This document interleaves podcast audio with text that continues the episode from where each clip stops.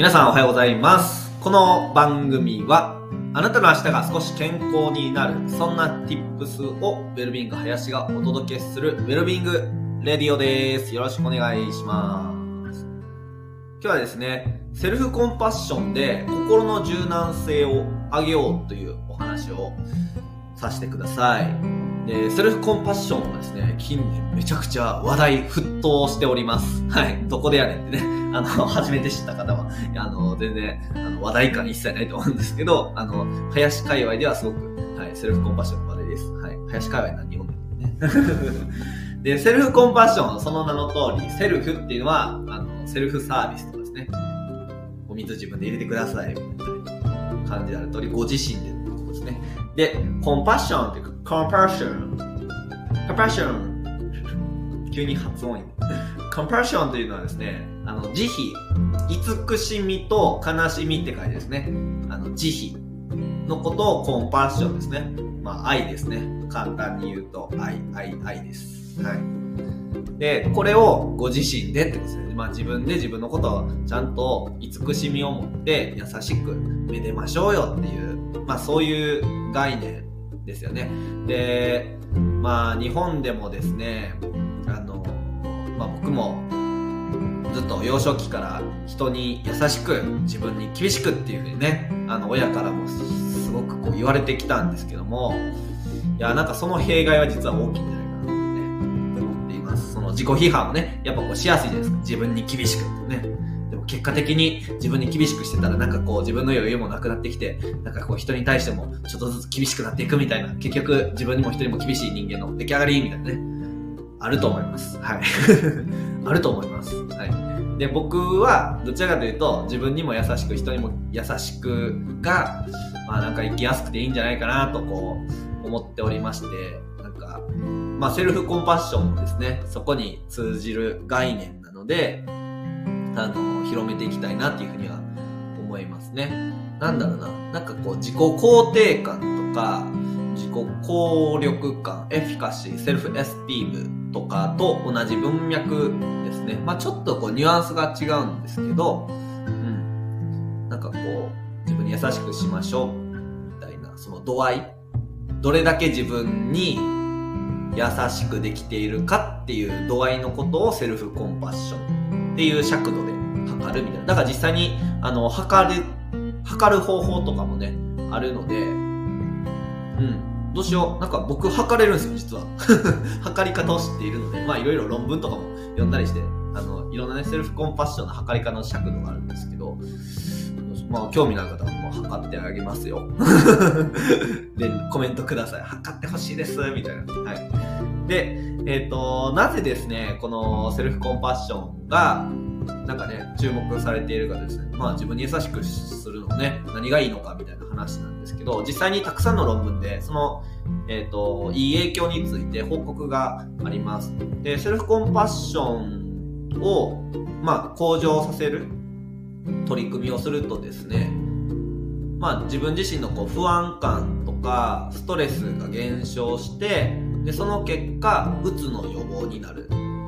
だったりとか、まあ、心と体の健康につながる、うん、でその結果人生の満足感がとか幸福感がすごくこう上がったりとかあとレジリエンスっていうんですけど何かこう失敗したりとか落ち込んでもそれでも前向いてやっていこうみたいなこうね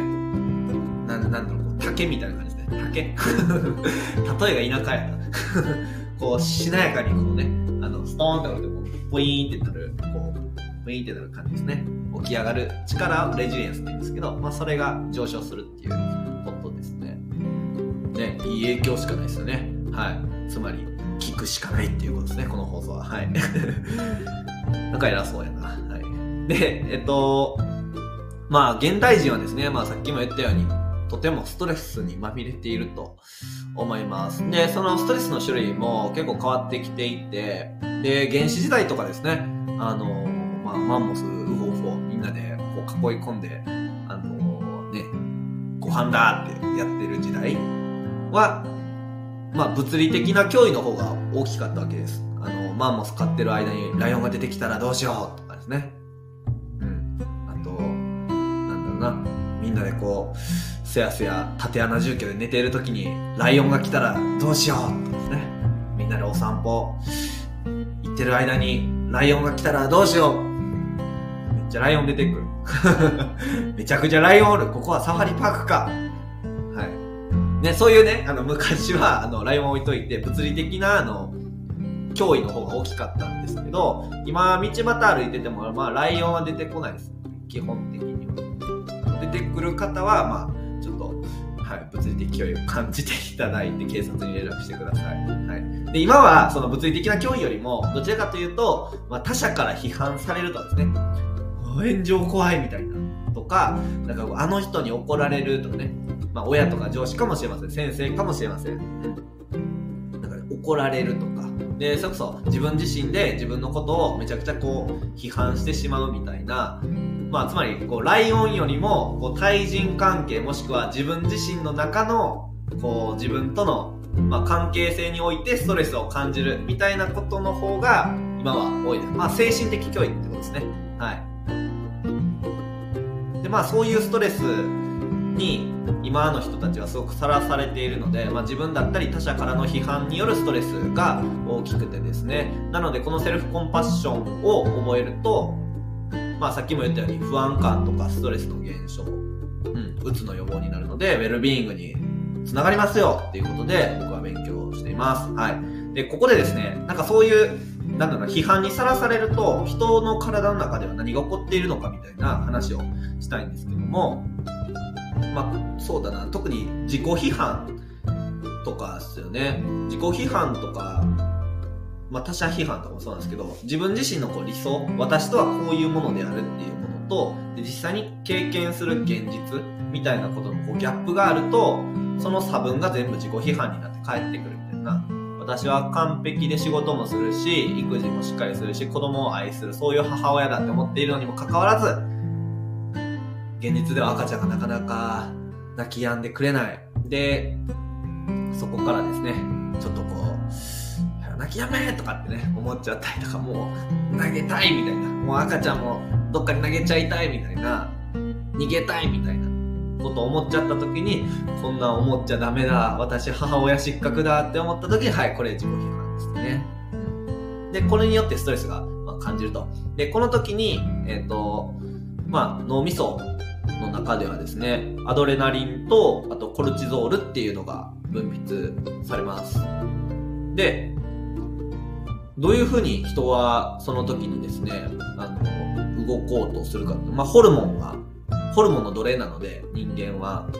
うん。アドレナリンとかで言うと、えっ、ー、と、闘争と闘争のホルモンってね、言われたりしてますけど、まあ、ファイト、ファイトの闘争ですね。あと、エスケープ、逃げるの逃走のホルモンですね。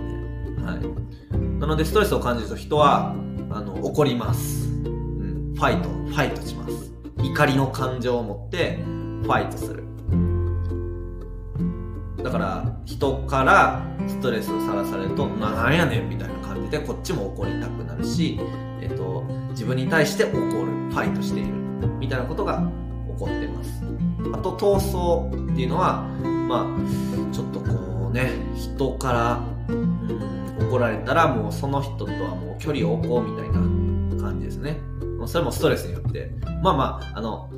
それが人間の生存するための、なんだろうな、手段としてそういうホルモンが出ているので、なんかこう、怒り散らしてる人からね、ストレスを受ける。ちょっとこの人から、ね、なんかこう、いい影響、一切ない、悪い影響しかないから、ちょっと避けとこうって言ってね、逃げますよね。でもそういった恐怖から孤立していくっていうことが起こります。それ自己批判でも一緒なんですよね。あと、凍結。闘争、闘争、凍結。で、凍結っていうのは、えっ、ー、と、まあ、なんだろう、同じ思考をずっと繰り返しちゃうってことですね。心がそこで凍りつく。だから過去に失敗したら、その失敗のことばっかりにとらわれて、でそ、その思考から抜け出せないみたいな感じですね。で、ずっと不安感とか、嫌悪感に苛まれるみたいな感じです。この3つのことが、えっと、批判によるストレスにさらされると起こります。もう一回整理すると、ファイトの闘争と、エスケープの逃走、逃げると、凍結、三つの闘ですね。はい。3つの塔を避けましょうみたいな、3つの3密みたいな、3つの塔をですね、あります。で、これが批判のした時、された時の自分の体に起こることですね。で、セルフコンパッションはこの3つに対応していて、3つの概念があります。1つは自分への優しさっていう概念なんですけども、うーん、さっきのお母さんの例で言うと、なんかこう、あ、自分は母親失格だって思っちゃった時に、もしこれが同じような状況にいる友人だったら、なんて声をかけるだろうっていうふうに考えてみます。だから、なんだろうな、そうだな、自分は母親失格だって思ってるけど、そういう友人を目の前で見かけたら、いやいやいや、もう、旦那さんもなかなか仕事で、仕事ばっかりで育休も取ってくれへんし、こんな状況になるのは誰だってそうなるよって声かけますよね。で、それを自分に対してもやるっていう。これが一つのセルフコンパッションの技術です。自分への優しさ、友人に対して声をかける内容を同じように自分にもやる。いいですか人に優しく自分に優しくってことですね。はい。で、もう一つ、共通の人間性っていうのがあります。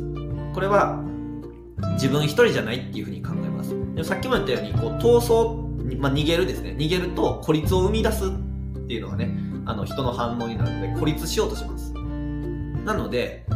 そこに対応するために、一人じゃない、孤立って一人じゃないですか。一人じゃないんだよっていうのを味わいます。なので、今この瞬間にも、あの、さっきのお母さんの例で言うと、たくさん子育てを、今0歳児の育児をしている人たちがめちゃくちゃ世の中にはいて、で、みんな同じような葛藤に苦しんでる人たちが、もう地球上、もう日本中地球上にはめちゃくちゃいるんだって思うと、あ、なんか私って一人じゃないんだなって思えてきます。これほんまにやるとほんまにそう思えてきます。んで、その時にね、心がちょっとね、あ、一人じゃないんやなって、こう ちょっと楽になるっていうのはあります。これね、なんかこう話だけ聞いてたらめっちゃ嘘っぽいんですけど、なんか実際にそれを意識して、あの、取り組んでみるとめっちゃね、わかります。はい。で、三つ目の要素がマインドフルネス。ですね。で、これは、あの、まあ、さっきの批判の生理学でお話しした凍結。同じ思考に、後悔にばっかりとらわれてしまう時の対応方法になるんですけども、えーと、その思考を切り離すっていう感じですね。だから、ずっとこう、ああ、私はダメだったみたいな、こう、料理中もね、あの、晩ご飯作ってる時も、さっき自分の子供になんかこう、気づく当たりすぎちゃったっていう思考にずっと問われてるじゃないですか。で、それから、なんだろう、イメージとしては、なんか脱フュージョンとかって言ったりするんですけど、なんか自分にいろんな考え方があって、そのうちの一つを採用して、まあ、ヘルメットをかぶるみたいなね、いろんな感情になる帽子があって、それをかぶっているみたいなイメージですね。それを、まあ、なんだな、これが私の思考のパターンなんじゃなくて、私はそれを選んで採用しているんだっていうふうに、ちゃんとこう、認識して、そこから切り離すって難しいんですけど、あの、瞑想とかね、すると、少しずつ、うん、あの、思考を切り離すことができるようになってきます。これは、自分は今、何を感じているのだろう、何を考えているのだろうっていうのを自分自身でこう、認識する。まあ、メタ認知って言ったりしますけど、客観的に自分の状況を捉える力のことですね。でそれを、あの、トレーニングしていくと、この思考を切り離すっていうのができます。そうすると、ずっと同じところの半数思考にとらわれない。同じ思考、後悔、不安にとらわれないっていう